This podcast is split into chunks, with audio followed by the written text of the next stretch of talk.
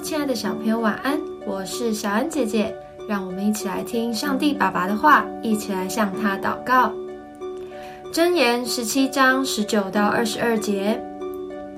喜爱真敬的是喜爱过犯，高丽家门的乃自取败坏，心存邪僻的寻不着好处，舌弄是非的陷在祸患中，生愚昧子的必自愁苦。玩于人的腹毫无喜乐，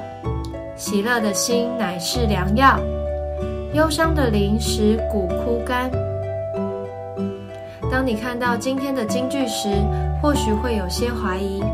心情愉快真的能够医好疾病吗？没错，许多的科学研究都证明，喜乐的心真的会让人健康，而忧伤的情绪则会使人生病。在几千年前写成的箴言，早就将这帖药方记录下来，可见神的话语是多么的真实宝贵啊！要常保喜乐的心，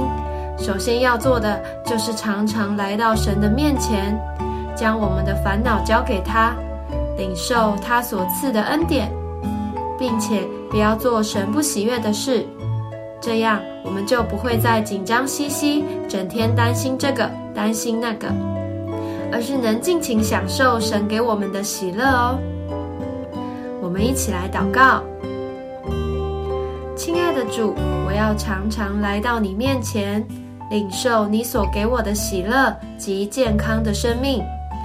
并用这份喜乐去鼓励更多的人。奉主耶稣基督的名祷告，